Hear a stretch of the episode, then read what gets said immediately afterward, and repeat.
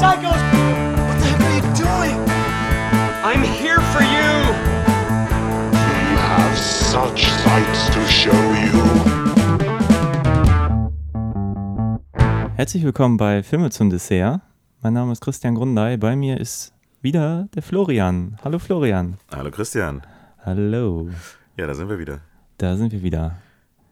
Äh, ich wollte irgendwie dieses Mal ganz viel Vorgeplänkel irgendwie berichten äh, und fühle mich gerade überhaupt nicht vorbereitet dafür. Verrückt manchmal. Na, ich wollte eigentlich sagen, wir sind jetzt heute beim, beim 22. Podcast und ich hatte nur mal für mich irgendwie nachgerechnet, wie viel Zeit dafür eigentlich so im letzten Jahr draufgegangen ist. Einfach so, weil ich habe ja nicht nur diesen Podcast gemacht, sondern mit Basti war ich dann auch dreimal beim, beim Let's Talk About Spandex und dann einen Tag beim Bahnhofskino und irgendwie war ich, bin ich so rechnerisch bei 25 Podcasts gelandet, mit jedes Mal die Filme vorher gucken und noch gelegentlich mal recherchieren, was dann doch in letzter Zeit ein bisschen weniger äh, geworden ist, wie heute. Ähm, ja, keine Ahnung, wollte ich nur mal so das ist eine Menge. den Raum stellen, dass man doch irgendwie einen Monat irgendwie für so ein, so ein Quatschprojekt hier gearbeitet hat, für so eine, so eine Stammhörerschaft von 30 Menschen. Ja, aber ähm, irgendwann werden die anderen Menschen merken, was für eine äh, Zeit und ähm, Enthusiasmus du da reinsteckst und dann äh, wird dieser Podcast durch die Decke gehen, denke ich. Ja, ja, muss er gar nicht. Ich meine, man macht das ja auch äh, einfach nur, weil man es mag. So geht es mir jedenfalls. Ja, naja, okay. Wir, wir sprechen heute weiter über John Carpenter. Wir Ja. haben ja letztes Mal schon gestartet mit Jagd auf einen Unsichtbaren, haben davor, weiß gar nicht in welcher Episode, haben wir gesprochen über Christine. Da haben wir eigentlich über Stephen King-Verfilmungen gesprochen. Und haben eigentlich gesagt, wir fangen mit bisschen den Filmen an, die man jetzt nicht im ersten Moment mit John Carpenter verbindet. Also die sind ja alle populär, heute auch. Big Trouble in Little China. Ja.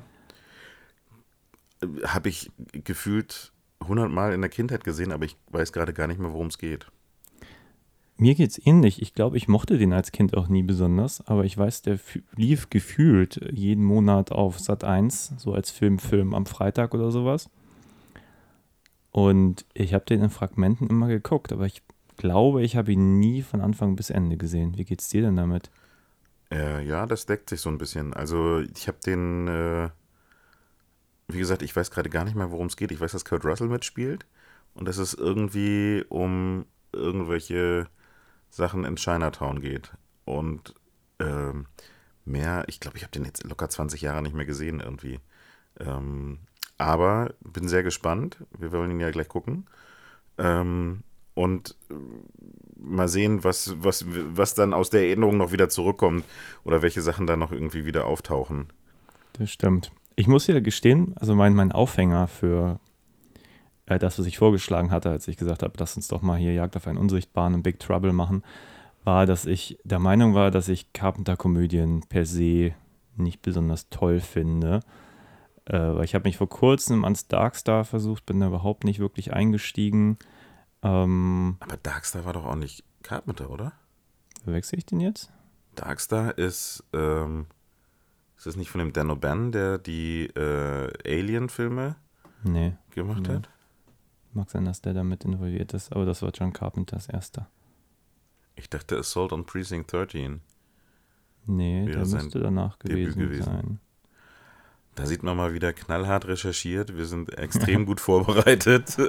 Ja, ja. Nee, Darkstar ist 74 von John Carpenter, ja. Okay, Aber Drehbuch ist Dan O'Bannon, also da hast du schon recht. okay. Dann habe ich das irgendwie irgendwie falsch, zusammen gemacht. falsch abgespeichert. Wie auch immer. Und dann war ich aber ja letztes Mal, man kann es ja nachhören, in Episode 21, war zumindest ich sehr angetan vom Jagd auf einen Unsichtbaren und meine Befürchtungen, dass das äh, elendiger Klamauk ist, den der Carpenter gar nicht kann, haben sich überhaupt nicht bewahrheitet. Umso Ja. mehr bin ich gespannt, ob meine Befürchtungen jetzt vielleicht zutreffen werden. Ja, schauen wir mal. Also, ähm, ich äh, erwarte irgendwie ein, äh, ein wildes, äh, buntes, humorvoll angehauchtes Abenteuer, Abenteuerfilm, würde ich mal sagen, so. Ähm, bin mal gespannt. Ja, ich lese hier gerade nebenbei die, die, ich meine, dieses, äh, dieses Blu-ray-Cover ist so dermaßen hässlich. Also, äh, wieso nehmen sie nicht irgendwie altes Artwork und machen das aufs Cover? Das kann ich auch nicht verstehen. Vor allen Dingen, das Unfassbar. ist ja so ein Film, der inzwischen, ich keine Ahnung, wie lange hat der, der hat jetzt auch locker irgendwie seine 30 Jahre auf dem Buckel.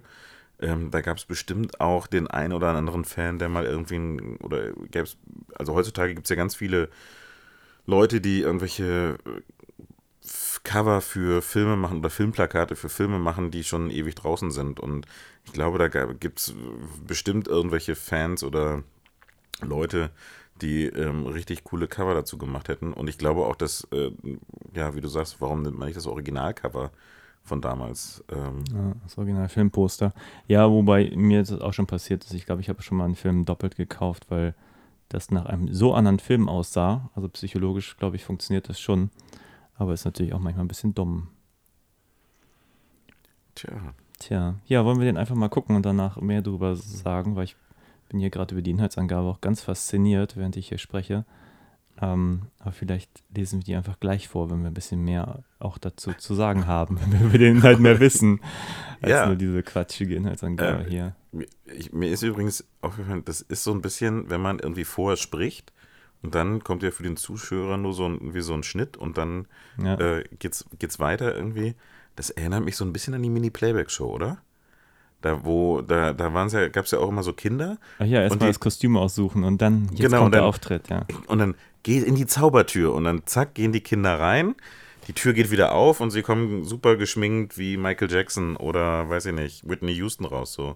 Mhm. Das ist so ein bisschen jetzt unsere Zaubertür, durch die wir gehen, oder? Ja, so eine Magic Second. Ich muss trotzdem diesen ersten Satz vorlesen. Jack Burton, in Klammern Kurt Russell, ist ein echter Macho. Überall riskiert er eine dicke Lippe und steckt ständig seine Nase in die unmöglichsten Dinge. Besonders wenn es darum geht, zwei hübschen Mädchen in Chinatown aus der Patsche zu helfen, läuft Jack zur Höchstform auf. Auch schwarze Magie, Zauberei und eine Armee gnadenloser Kung-Fu-Meister sind für Jack keine ernsthaften Gegner. Ja, Okay, bis auf die Kung-Fu-Kämpfer klang das fast ein bisschen wie, ein, wie, wie äh, so Backcover von einem Pornofilm, aber ja. Ja, wir gucken ihn einfach mal. alles klar. Ja, bis gleich. Magic Second.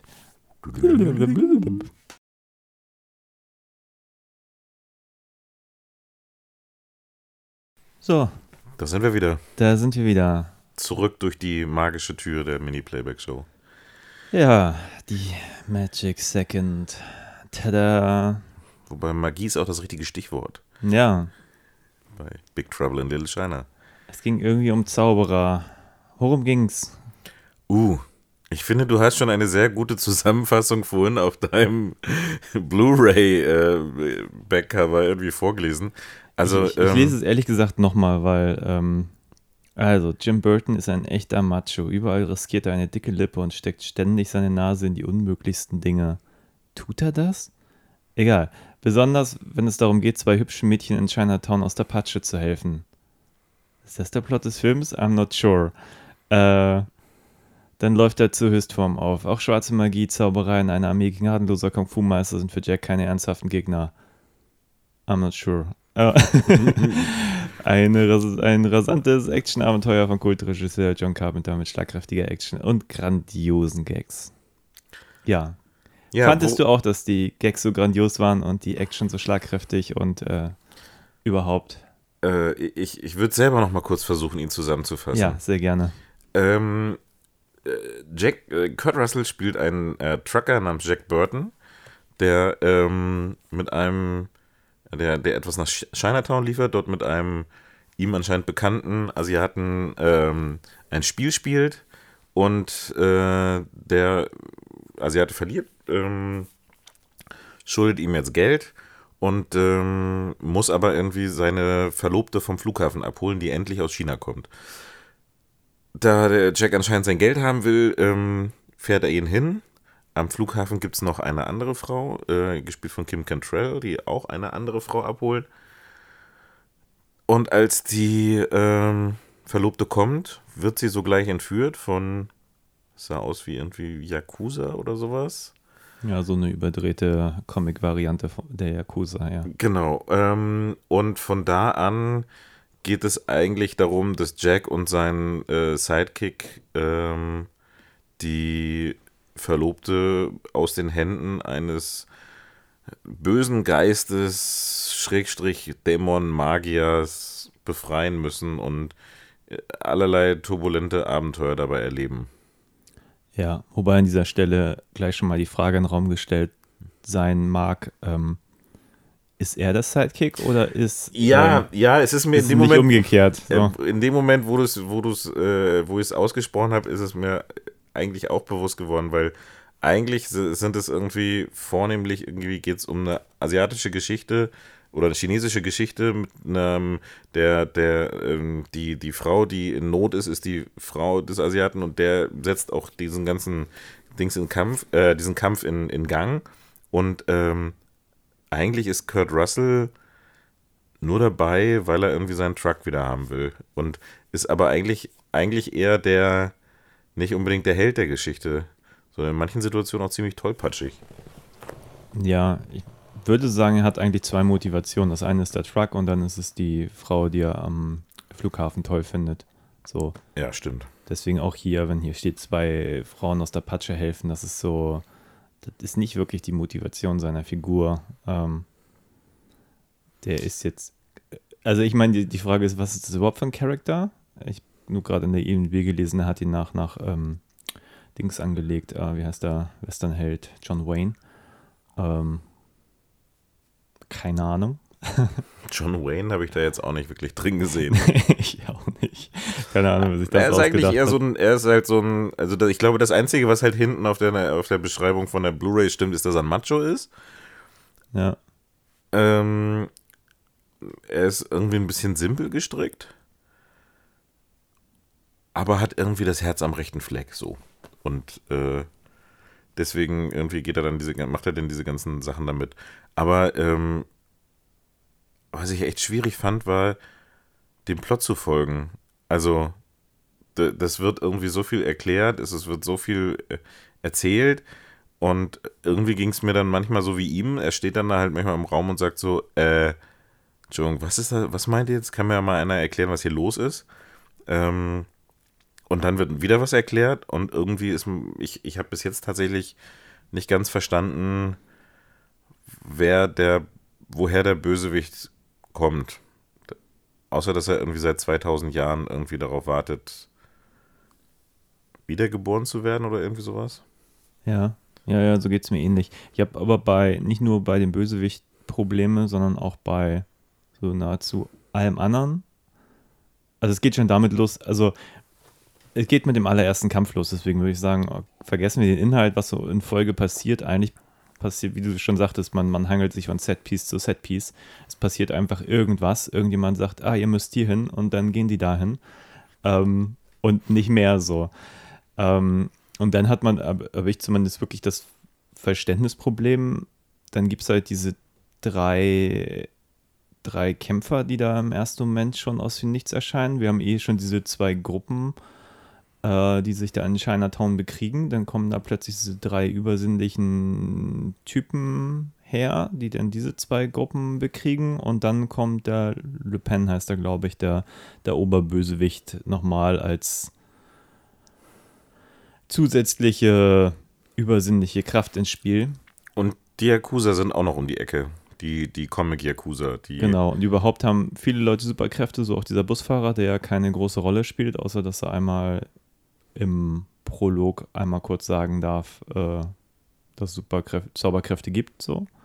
Ja, und, und äh, der Jack Burton, Kurt Russells Figur, ein Held ist.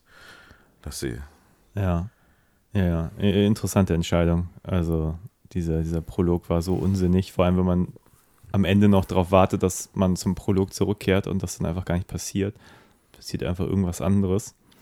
Ja, bei diesem Kampf habe ich es halt auch nicht verstanden. Also, äh, für die für Leute, die den. So, ich erkläre es mal für die Leute, die Ja, den, den äh, noch nicht kennen. Die, die Verlobte ist entführt worden. Sie verfolgen äh, die mit einem Truck, beziehungsweise der. Ähm, ähm, ich komme gerade nicht auf den Rollennamen. Hast du den? Auf jeden Fall der, der Chinese, mit dem dessen Verlobte entführt worden ist. Äh, Wang, Wang Xi steht hier. Wang Xi? Wang Xi? Also, Wang- Wang- sag ja, genau. Wang. Wang. Äh, Wang ähm, sagt irgendwie, fahr da in die kleine Gasse rein, dann fahren sie rein und plötzlich kommt ihnen eine ähm, zeremonielle Begräbten, ein, ein, eine Begrä ähm, Beerdigungsprozession entgegen. Jetzt kommen aus der, dann plötzlich von hinter dem LKW, die tragen alle ähm, so, ich sag mal, sowas wie Mönchskleidung mit gelben Farben und plötzlich kommen schwarze Leute von hinten, schwarz gekleidete Leute mit roten Farben und tragen Waffen. Und das ist eine andere Gang. Dann fangen diese beiden Gangs sich zu, an zu bekämpfen. Die stehen mit ihrem Truck mittendrin und keiner wird getroffen, wobei Maschinengewehre abgeschossen werden und äh, wie auch immer. Und ähm, dann schmeißen sie die Waffen weg, fangen an, sich zu prügeln, weil es sind ja alles Asiaten, da muss man ja Kung Fu und Karate und sowas zeigen. Und dann kommen plötzlich diese drei Typen aus dem Himmel geflogen. Und ich habe die ganze Zeit gedacht, erst, erst habe ich gedacht, dass die Gelben die irgendwie besch beschworen hätten, weil die so komisch sich so angeguckt haben und so ein Zeichen gemacht haben. Aber dann kämpfen die Gelben gegen, also die, die gelbe Gang gegen die, die drei Bösewichte. Und dann kämpfen die drei übernatürlichen Bösewichte auch gegen die in der roten Gruppe. Und dann taucht nochmal dieser Zauberer, Dämon, Schrägstrich auf. Und mittendrin ähm, sitzt halt der äh, Kurt Russell mit seinem, mit seinem äh, Kumpel im LKW. Und es ist irgendwie überhaupt nicht klar, weil hinterher sieht man irgendwie, dass die, dass die, äh, diese rote Gang eigentlich für den Bösen arbeitet. Und dann sind die Gelben, sind dann die Guten. Aber warum, also ich, es ist, es ist, ähm, es ist echt ein bisschen messy. Das ist so ein bisschen total chaotisch gewesen. Also es war halt lustig anzugucken und es ist halt irgendwie auch irgendwie, ähm, ich finde sowas immer lustig, wenn irgendwie da, die ganze Zeit geschossen wird und du siehst dann mittendrin steht ein riesiger Truck und der hat nicht ein Anschussloch und drumherum fallen die Leute wie die fliegen und so. Ähm, äh, sowas, über sowas kann ich mich dann wieder köstlich amüsieren und auch die Kampfszene war jetzt nicht irgendwie super schlecht gemacht oder sowas. Aber es ist irgendwie alles so ein bisschen ähm, ohne Sinn und Verstand. Ja, gebe ich dir recht. Ich hatte auch den Eindruck, dass, ähm, dass das halt alles einfach nicht ausgearbeitet ist. Also ich könnte mir halt vorstellen, dass es auf, also wenn man es liest, dass es total lustig ist, nach dem Motto, die sind jetzt da und da passieren total viele krasse Sachen um sie herum. Aber dann hatte ich wiederum den Problem auch in dieser ersten Schlacht, man hat überhaupt gar keine Bezugsperson, man kennt die ja alle gar nicht. Man hat eigentlich die einzigen zwei Bezugspersonen, die man hat, die sitzen im Auto und die machen nichts. Man ist noch nicht mal dabei zu sehen, wie sie das ganze Chaos beobachten, sondern man, man sieht diese echt gut choreografierten Kämpfe, fragt sich dann, also ich fange dann an irgendwie nachzudenken, das ist immer ein ganz schlechtes Zeichen. Ich denke, ja, warum schießen die jetzt im ersten Moment, nur um dann danach Kung Fu zu machen? Warum überhaupt erstmal die Waffen im ersten Moment so? Ähm, und so geht es eigentlich die ganze Zeit weiter. Ich habe wirklich ernste Schwierigkeiten, ähm, also diesem Film überhaupt emotional beizuwohnen. Und das finde ich ein bisschen schade. Ähm, weil ich gerade unter, unter der Prämisse ja gesagt habe, ähm, ich bin nicht so ein Riesenfan von, von Carpenters äh, Komödien. Musste es denn letzte Woche ein bisschen revidieren bei Jagd auf einen Unsichtbaren, nur um jetzt festzustellen, okay, das hat schon, hat schon seinen Grund, warum ich dieser Meinung war. So, jetzt, wo ich diesen Film gesehen habe, erinnere ich mich, dass ich auch mal was daraus gesehen habe. Und wahrscheinlich einfach nicht lange ausgehalten habe, weil es mich einfach nicht interessiert hat. Und ich habe festgestellt, ich merke, dass es mir immer noch genauso geht. Ich habe gar keinen Bezug zu irgendeiner dieser Figuren, bin überhaupt nicht drin im Geschehen, ich weiß überhaupt gar nicht, was die wollen. Die einzige kleine Motivation, die ich nachvollziehen kann, ist dieses Bösewichts, der sagt, er will irgendwie wiedergeboren werden. Aber auch die ganze, die ganze ähm, Zauberei dahinter verstehe ich gar nicht. Er ist irgendwie alter Mann, er kann sich irgendwie unsichtbar machen, muss irgendwie Oder eine äh, Frau durchsichtig, er kann irgendwie, genau, er muss eine Frau mit grünen Augen irgendwie heiraten, Heiraten, genau, und dann, dann muss er sie findet- umbringen. Ja, und dann findet er aber irgendwie zwei Frauen, die er beide toll findet, will beide heiraten. Es ist total konfus. Es ist von Ja, ich glaube, er, kann, bis er, er nimmt dann beide. Frauen, weil das ist ein Zufall, dass die zweite Frau auch grüne Augen hat.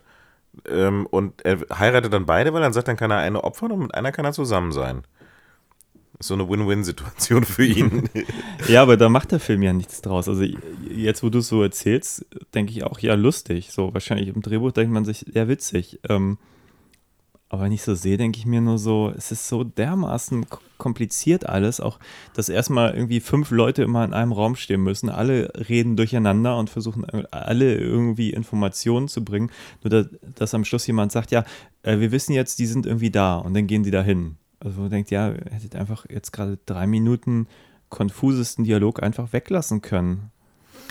Ja, ich, ich, was ich da halt irgend- eher so amüsant finde, ist dann, dass dann irgendwie das für alle irgendwie Sinn macht und alle irgendwie so voll enthusiastisch dabei sind und Kurt Russell dann immer so daneben steht und sagt mal so, äh, ich habe das jetzt irgendwie nicht verstanden, könnt ihr mir das mal erklären? Irgendwie so.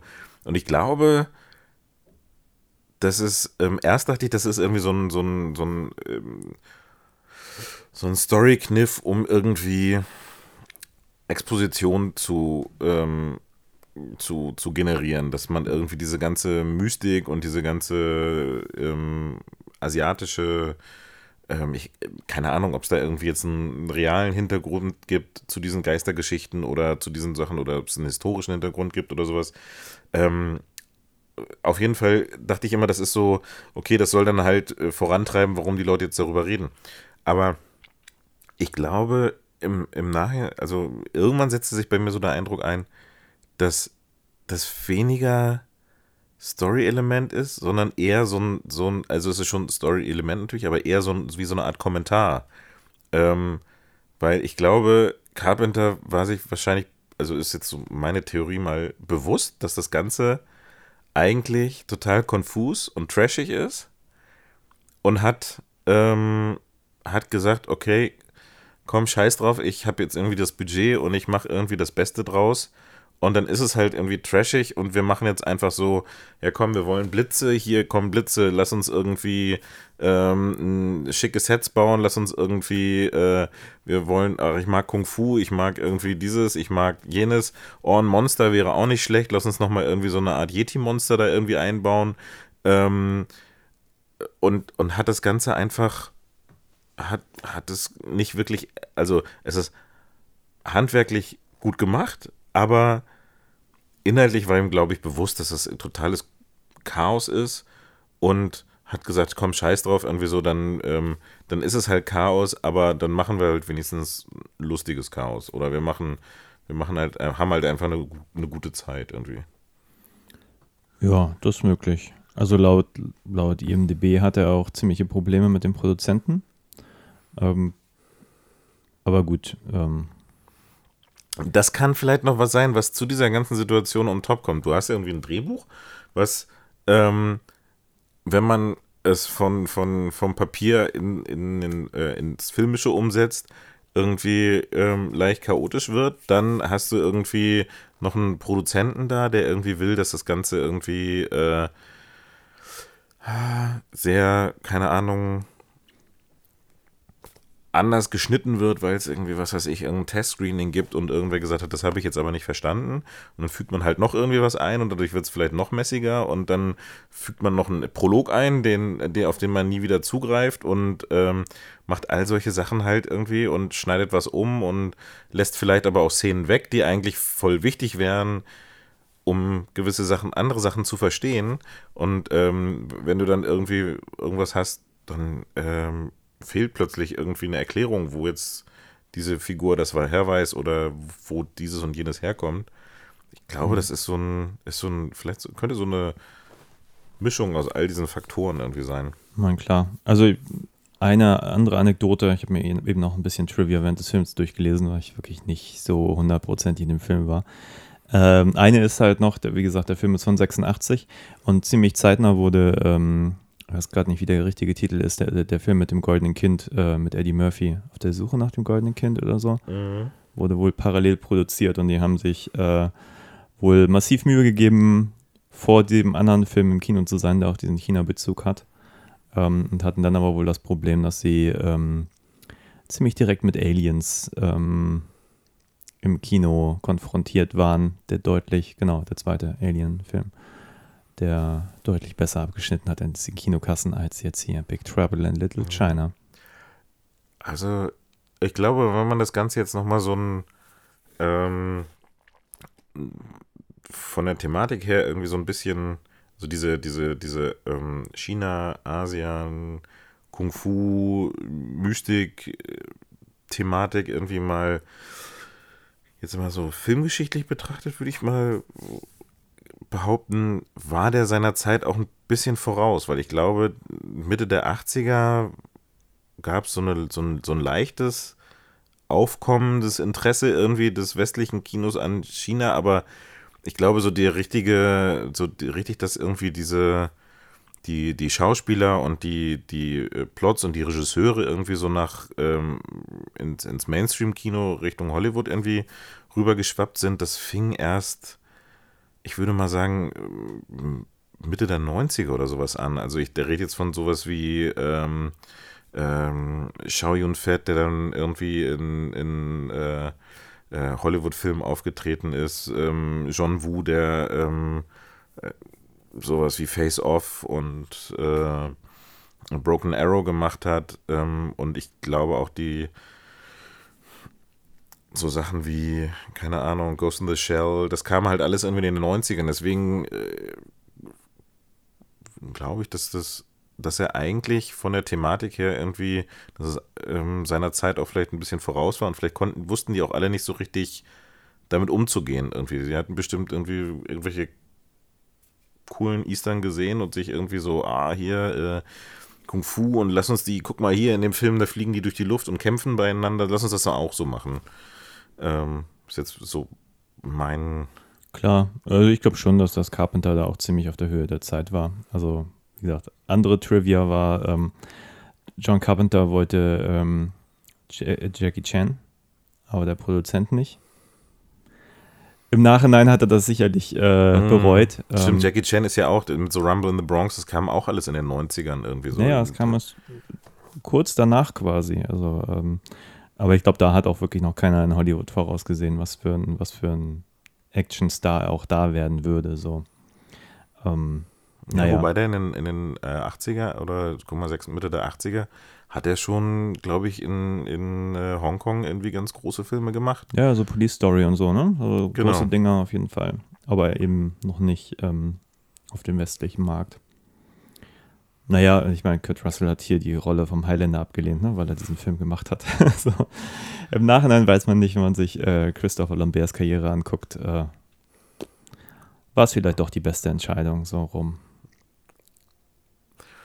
Ja, also ich, ich, ich gehe da alles jetzt so mit so ein bisschen Küchenpsychologie irgendwie ran und denke mir halt so, ich glaube, Carpenter hat irgendwie das Angebot für diesen Film gemacht äh, bekommen. Ich meine, er ist ja, äh, haben wir im letzten Podcast schon drüber gesprochen, er ist ja immer so, der Panel, der kommt, ist ja eigentlich eher immer sein eigener Produzent und sein eigener Herr gewesen und hat dann aber nach den ein oder anderen äh, finanziellen Desastern hat er halt irgendwie dann ähm, doch so Studiojobs angenommen und ähm, hatte, glaube ich, Christine, das war von 83, auch für, selbe, für dieselbe, ähm, für dasselbe Studio.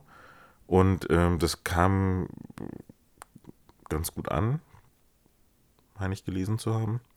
Und dann ähm, hat er sich wahrscheinlich gedacht, so, okay, wenn die mich irgendwie wollen, dann warum nicht? Ich glaube, Starman kam auch ganz gut an, den wir äh, auch noch verpodcasten wollen in, in Kürze. Genau, der kommt dann irgendwann nächste Woche dran, wenn wir die Zeit finden. Und ähm, ich glaube, ich hatte gelesen, dass es sein letzter Studiofilm war und er danach gesagt hat, irgendwie so, ähm, jetzt mache ich nur noch Independent. Ja, hat danach, glaube ich, Prince of Darkness und Sie leben unabhängig produziert. Aber danach kam dann Jagd auf einen Unsichtbaren. Also ja so ganz hat er sich, glaube ich, nicht an die Prämisse gehalten. Nee, aber ähm, worauf ich eigentlich hinaus wollte, war, dass er, er sich mir nur vorstellen kann, dass er einfach gesagt hat, okay, die wollen, dass ich, die, die haben mich engagiert, um diesen Film zu machen. Ich nehme meinen Buddy Kurt, den ich, mit dem ich irgendwie schon den, äh, schon irgendwie, dann weiß ich wenigstens, ich habe irgendwie eine gute Zeit mit dem und ähm, sein Stamm äh, oder mehr oder weniger Stammkameramann, der mit dem er auch schon viele Filme gedreht hatte, war auch mit dabei. Und dann, ja, mein Gott, machen wir halt irgendwie machen wir halt, wir machen halt irgendwie Trash, aber wir machen halt das Beste aus diesem Trash. Ja, ich würde jetzt auch mal sagen, von, von den Beteiligten hat sich auch niemand was vorzuwerfen. Also ich finde, der Film sieht wertig aus, der ist gut inszeniert, der ist gut gespielt. Also ich habe da also an keiner Stelle irgendwas auszusetzen. Nur das Drehbuch ist halt, also das Ja, ist das- halt a mess. Also ich weiß gar nicht, was man mehr dazu sagen soll. Es gibt hier drei Writing Credits. Ähm, keine Ahnung, was da schiefgelaufen ist. Aber das ist, äh, das ist ja die klassische, das äh, klassische ähm, Regel, die du bei irgendwie Filmen hast, irgendwie, wenn du irgendwie ein schlechtes Drehbuch hast, dann kannst du noch irgendwie die besten Oscar-Gewinner vor oder hinter der Kamera haben oder die äh, technisch versiertesten Leute, aber ähm, die Schauspieler, wenn die irgendwie, äh, wenn wenn das Drehbuch irgendwie Grütze ist, dann äh, spielen die auch nur, können die auch nur die versuchen, das Beste draus zu machen. Also es ist ja immer, das da hat man ja ganz oft, dass man irgendwie Filme guckt und denkt sich so, boah, ey, irgendwie der Regisseur und ähm, der Schauspieler und was machen die da, wie, wie kann das sein, dass es irgendwie so eine Grütze ist irgendwie? Ähm, wenn, das, wenn das Drehbuch ist die Basis, das Drehbuch ist irgendwie ähm, die Grundlage eines jeden Films und wenn, wenn da irgendwie äh, der Wurm drin ist, dann ähm, wird das finale Produkt einfach auch nicht, äh, nicht so gut werden, wie es mit einem guten Drehbuch und dem Team oder den Schauspielern geworden wäre. Ähm, weil ich komme noch mal ganz kurz auf den, auf den Blu-ray, auf das äh, Backcover-Text zurück. Ich muss tatsächlich sagen, was er hatte, waren Lacher. Also wir, wir, wir haben ja jetzt irgendwie ganz viel ähm, auf, drauf rumgehackt, dass das irgendwie der Plot eigentlich irgendwie äh, total wirr und auch ein bisschen bela belanglos ist, weil es, aber was, was halt gemacht ist, ist diesen, diese, äh, dieses Abenteuer, was sie da erleben, das ist irgendwie ganz gut gemacht. Von denen, ähm, wie du sagtest, irgendwie so, da, da, das ist da handwerklich gemacht. Und er hatte halt wirklich, er hat halt Situationskomik, die in, in über weite Strecken irgendwie funktioniert und mal den ein oder anderen Lacher irgendwie hervorruft. So.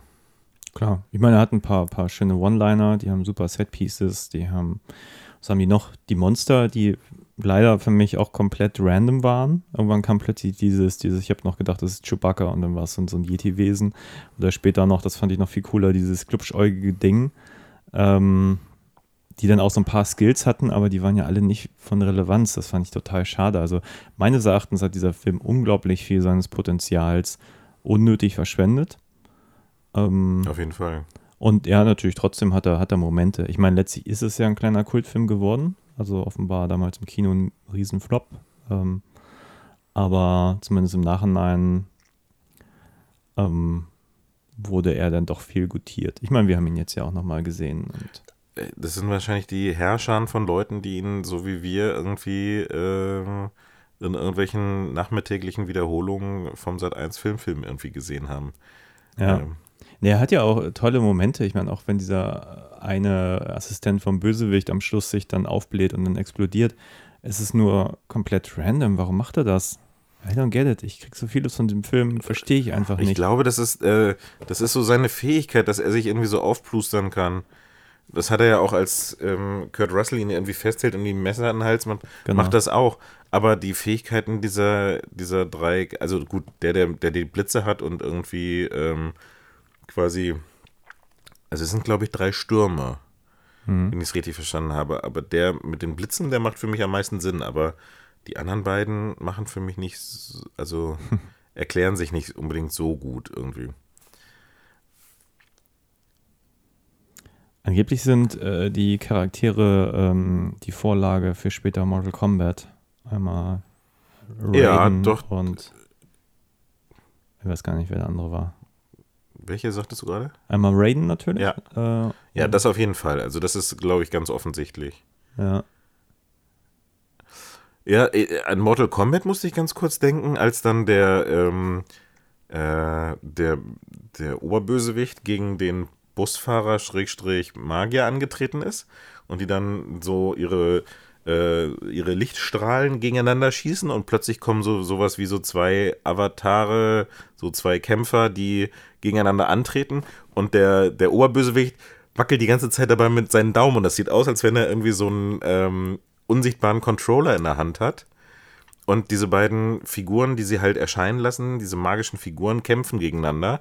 Und äh, das hatte für mich irgendwie sowas, das sah so, äh, ich glaube, das war für die Zeit zu früh, aber das sah irgendwie aus wie ein Beat'em Up, als wenn die irgendwie so äh, ihre, ähm, ihre beiden äh, Beat'em Up-Figuren, äh, magischen Beat'em Up-Figuren ins äh, Feld geschickt haben, um gegeneinander zu kämpfen. Ähm, ich habe jetzt eigentlich gedacht, das wäre umgekehrt, dass Mortal Kombat sich an dem Film bedient hat, weil, wenn ich das jetzt hier gerade richtig sehe, gab es das Spiel dann erst 95. Nee, nee, das ist schon klar. Deswegen ist diese, ist diese. Ähm, Achso, du meinst ist, nur, es ist. Äh, Also ich musste daran du denken. hast so eine Parallele gezogen, okay. Ja, ich, ich musste daran denken, an ein Videospiel, aber es war, glaube ich, zu seiner Z- also es war, glaube ich, damals nicht die Intention äh, Okay. der Filmemacher. Das war einfach nur so, und ich glaube, es war auch Zufall, dass der Bösewicht dann mit seinen Fingern irgendwie so gewackelt hat, dass es aussieht, als wenn er einen Controller in der Hand hat, weil der andere hat es nicht gemacht. Das Ah, okay. Naja, ich meine, also ich glaube, so, was gab es in den 80ern schon so Spielautomaten? Doch müsste es eigentlich schon gegeben haben. ich, ja, ich glaube noch nicht so wirklich für einen He- Heimbereich. Da gab es dann eher sowas wie Atari oder irgendwie sowas, wo du dann Joystick hattest, irgendwie, aber noch nicht Ja, so ja. mit. Obwohl sie- C64 Super NES. schon. Den NES gab es doch, glaube ich, schon. Äh, Ja, ja, ja, doch. die hatten auch schon so Controller. Wie auch immer, das ist jetzt einfach nur so eine, das, das war nur so ein, ähm, so ein Bild, was bei mir irgendwie plötzlich nee, kam. 86 noch nicht. Gott. Ich komme gerade mit den Jahrzehnten völlig durcheinander. Nee, 86 gab es noch keine E NES. Das ähm, überlasse ich dem äh, Also ich hatte recherchefreundlichen Zuhörer zu, zu recherchieren. Nee.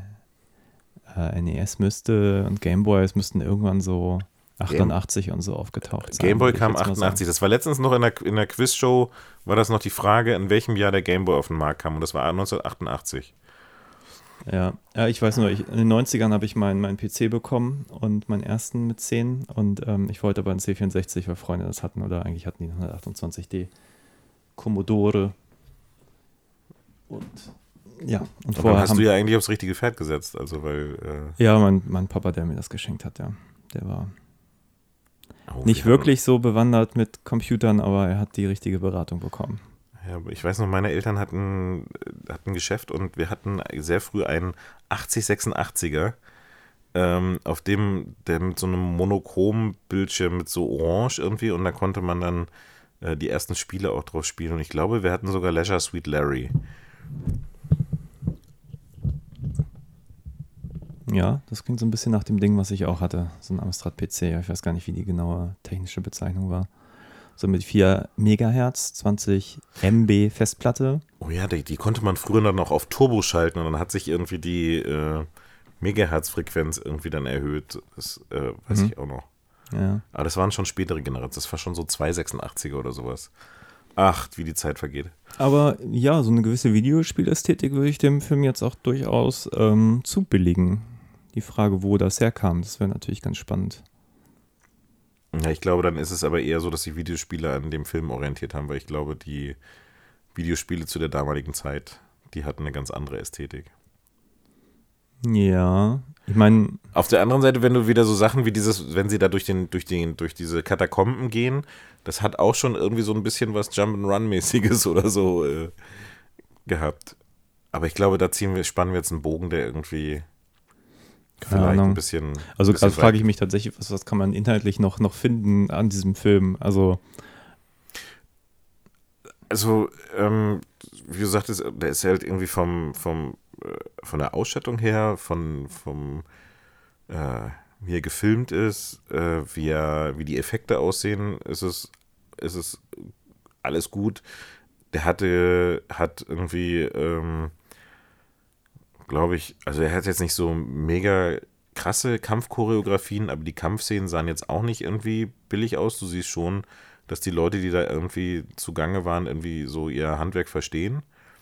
Ähm, er hatten einige, einige Lacher, die Kurt, Kurt Russell irgendwie, oder die, die, die Situationskomik, die da irgendwie entsteht. Aber für mich ist es jetzt, glaube ich, nicht so der, der, der, der Kultfilm der 80er, den ich mir jetzt irgendwie einmal im Jahr angucken muss. Ja, aber hattest du ihn damals mal gesehen? Oder wie ist da so dein. Ich glaube, da ging es mir so wie dir. Immer nur so. Ich glaube, ich habe den bestimmt mal komplett gesehen, aber Okay. äh, wie ich schon in der Einleitung gesagt hatte, ich konnte mich null an irgendeinen Plot erinnern.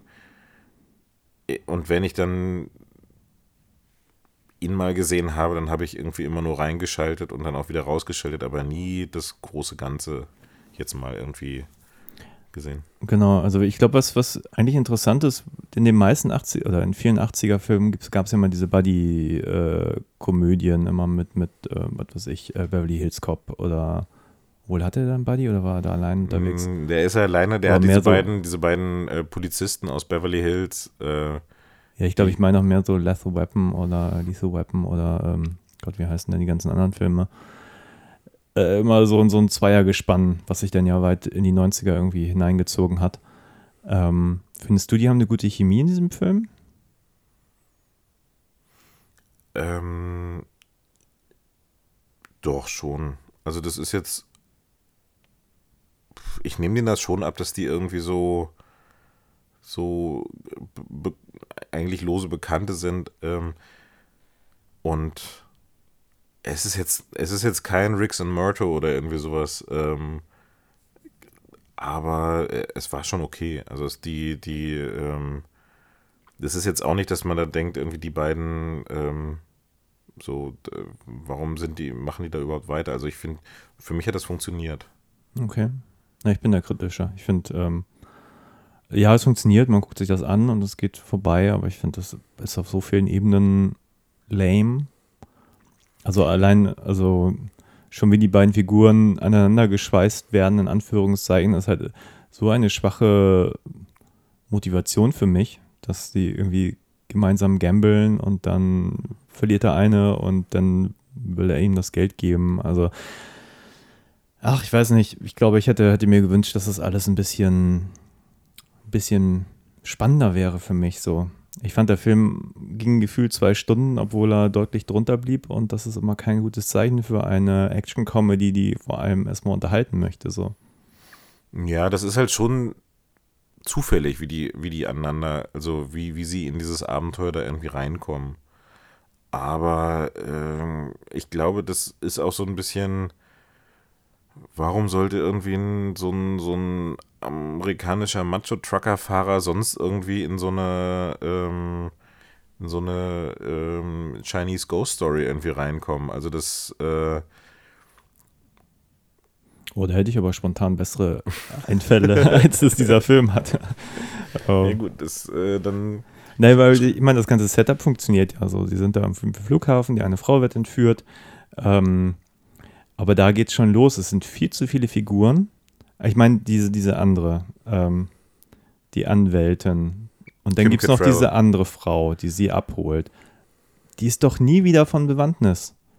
Ähm, was, was macht der Film denn da für Fässer auf, die alle total unnötig sind? Weißt du, was ich meine? Später sehen sie die noch mal in der Wohnung. Ja, ich glaube, es soll irgendwie, man soll am Anfang das Gef denken, dass die, ähm, diese ähm, ähm, Hipster-Yakuzas irgendwie äh, die Freundin von der Anwältin abholen wollen. Vielleicht ist es aber auch irgendein Handlungsstrang, der dann irgendwie wieder rausgeschnitten worden ist, weil sie feststellen, dass das irgendwie Oder, nix. aber so tausend Sachen, auch das Paket, was sie dann nimmt. Man denkt sich, okay, jetzt wollen die das Paket. Das Paket ist, glaube ich, nie wieder zu sehen. Aber es wird bildfüllend von ihr genommen und es ist alles so. Ja, es, es gibt viele, viele offene Punkte und viele, viele lose Sachen da drin. Genau, und der Film macht halt auch da keinen, keine, äh, gewinnt keine Komik draus, weißt du? Man könnte ja auch sagen, okay, wir machen, wir machen uns jetzt bei der Inszenierung den Spaß draus, dann möglichst viele MacGuffins zu se äh, sehen und zu gucken, ähm, worauf triggert so der Zuschauer und das unterlaufen wir denn, diese Erwartungen und so. Das macht der Film ja auch nicht. Also für mich war es äh, eine Enttäuschung, würde ich mal sagen, mit Ansage. Ich habe einfach, ähm, ich habe eigentlich nichts erwartet und trotzdem irgendwie auf was Besseres gehofft. Um es mal so auf den Punkt zu bringen. So. Was ich halt äh, eher lustig fand, war diese, diese Figuren sind halt so, ähm, die, äh, wie soll man sagen?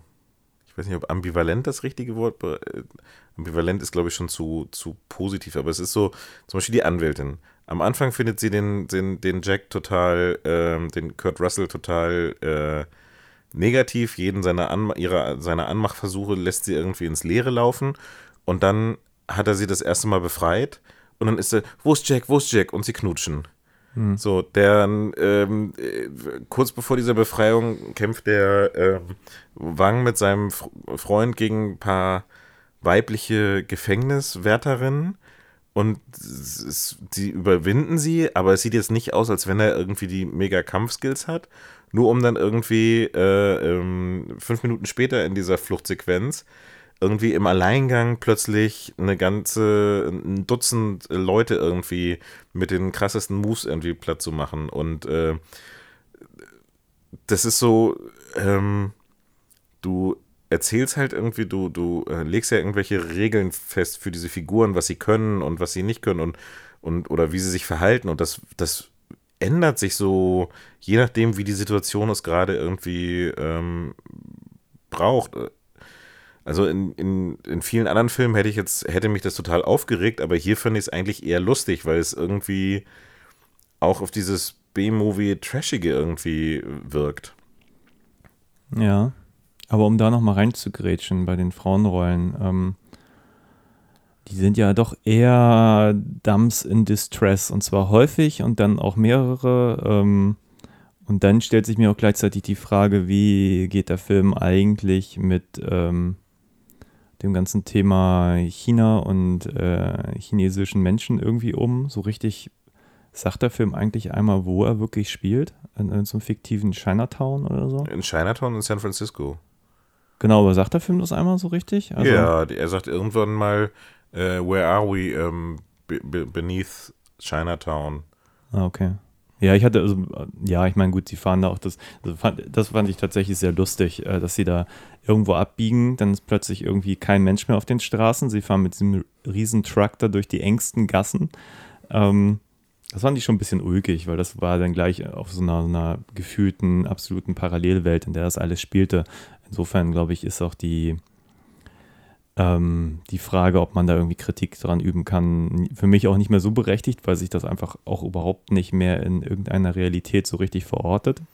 Nee, das hat eher so ein bisschen ja Märchencharakter irgendwie. Also es ist, äh, also das ist jetzt kein, und äh, so wie, wenn du fragst irgendwie, wie das, wie das mit China und sowas umgeht, es nimmt sich, glaube ich, ganz viel irgendwie von dieser Mystik oder diesen, diesen, ähm, diesen Sagen oder irgendwie sowas, die es da gibt, aber ähm, es geht jetzt auch nicht so auf die, auf den Alltag der chinesischen Bevölkerung im Chinatown von 1986 irgendwie ein. So, das ist eher so ein exotischer Hintergrund irgendwie für die, der, den, den sie nutzen. Ja, ich glaube auch, also ich, ich habe mich mal wirklich relativ lange durch das ganze Hongkong-Kino geguckt, in den 80, also äh, nicht in den 80ern, da war ich noch zu jung, aber danach aus den 80ern. Ich kann jetzt aber auch nicht genau sagen, was jetzt genau 86 da war, ob da schon John Woo groß war oder so, oder ob das eigentlich auch erst alles später kam. Na, Aber ich glaube, glaub- dass das schon so am, dass es auch so sozusagen auch mittlerweile in der restlichen Welt bekannt wurde und dass das, glaube ich, so eine, so eine Reaktion darauf war, nach dem Motto, oh, okay, die Asiaten, da wird durch die Luft gewirbelt, da passieren unglaubliche Dinge, das wollen wir auch mal irgendwie in so einen Hollywood-Film übertragen. Ich glaube, das war wahrscheinlich die Hauptintention, dass dieser Film irgendwie mal entstanden ist. Ja, das glaube ich auch. Aber halt, ähm, glaube ich, wussten die nicht so wirklich, wie sie es, also auf der einen Seite ist es dann schon nicht schlecht gemacht, aber es ist irgendwie, fehlt noch so ein bisschen das, das Herz, irgendwie so das, was, was die äh, Hongkong-Filme dann da eher ausmacht. Ja, ja, finde ich auch schwer zu vergleichen, aber ich meine, da, da sind ja selbst die Hongkong-Chinesen, die dann später irgendwie in den USA Filme gedreht haben, ja ein bisschen dran gescheitert. Also John Woo hat dann doch ja irgendwie Filme gemacht, die dann sehr amerikanisch aussahen und eben nicht mehr so wie die, ich sag mal, besseren Werke, die er vorher in seiner Heimat gemacht hat. Ja, wie, ähm, du sagtest, du warst enttäuscht. Wie wollen wir es äh, Was für ein Fazit würdest du denn entziehen? Äh, für, nicht entziehen, sondern Fazit würdest du ziehen? Äh, Fazit, ähm, also so schnell muss ich ihn nicht nochmal gucken. Auch wenn ich, wie gesagt, viele, viele Momente echt irgendwie putzig fand so. Aber ich glaube, putzig ist auch das richtige Wort. äh, also ich hätte mir einfach mit den Zutaten einen anderen Film gewünscht. So. Und das, das finde ich ein bisschen, ja, also ich mag so viel. Ich mag viel die Figuren, ich mag teilweise die Action, ich mag die Monster, ich, Die One-Liner. Ich mag also- Gags. ich sehe irgendwie das Potenzial, was äh, einen besseren Film hätte daraus entstehen lassen können. So. Und von daher, also würde ich es jetzt bewerten auf einer Skala von 1 bis 10, glaube ich, würde der Film so viereinhalb Punkte kriegen. Guck mal, und ich würde ihm, glaube ich, eher so eine ah, sechs bis sieben geben. Tatsächlich. Weil ich fand, ich habe mich irgendwie. Ich, ich, ich, ich stehe auf so einen trashigen Kram irgendwie und auf so einen B-Movie-Kram. Aber ich glaube, ich würde so eher eine 6. Was habe ich letztens dem Unsichtbaren gegeben? Da war es, glaube ich, Keine Ahnung. 5. Den würde ich auf jeden Fall, würde ich das, würde ich es über dem Unsichtbaren anordnen. Auch so im gesamten John Carpenterischen, Carpenterischen Schaffen irgendwie so, eh, würde ich es eher so, ja, ich sag mal 6,5 Punkte. Okay. Ja, den Unsichtbaren mochte ich mit Abstand lieber, deutlich lieber. Der hatte für mich eine viel klarere Agenda, hatte auch seine Schwächen, aber war für mich der deutlich stringentere Film so. Da konnte ich irgendwie mit der Figur mitgehen und so. Auch wenn ich gerade eine Kritik gelesen habe, äh, die ich ganz spannend fand, äh, wo gesagt wurde, dass unsichtbaren Filme immer das Problem haben, dass man die Leute ja nicht sieht und dann halt mit den Schauspielern halt auch nicht mitgehen kann. Und das ist wohl bei Hollow Man, ich glaube, darum ging es in dem Fall, ähm, noch ein bisschen extremer als bei dem Unsichtbaren. Aber gut, wir haben jetzt ja auch über Big Trouble geredet. Also, Ja, aber ich, also ich, ich hatte mich drauf gefreut, ihn irgendwie so nach so langer Zeit mal komplett zu sehen. Aber ich muss, muss ihn jetzt in der nächsten Zeit auch erstmal nicht mehr gucken. Ja. Ich glaube, den würde ich mir eher nochmal angucken als den Unsichtbaren. ja. Vielleicht könnte man da irgendwie ein, das, ich glaube, das ist so ein Film, den kann man sich irgendwie mit ein paar Leuten nochmal in einer, in, einer, in einer geselligen Runde mit ein bisschen Alkohol angucken. Ja, ich wollte gerade sagen, für so, einen- so einen Berieselungsabend ist der Film, glaube ich, gut geeignet, weil einfach dauernd was passiert. So. Und wenn man dann nicht so, wie wir jetzt auf den Plot schaut, sondern einfach nur guckt, ah, das ist ja lustig, was da passiert, dann ist das, glaube ich, ein geeigneter Film. So schön zwei Bier reinpfeifen und einfach nur Spaß haben. So. Genau, so mit, mit Leuten zusammensitzen und sich irgendwie sich, ähm, äh, wenn man sich dann aber auch bewusst ist, dass der halt jetzt irgendwie nicht unbedingt das hohe, die, die hohe Kunst ist oder die ähm, nicht, nicht unbedingt so anspruchsvoll ist. Ja.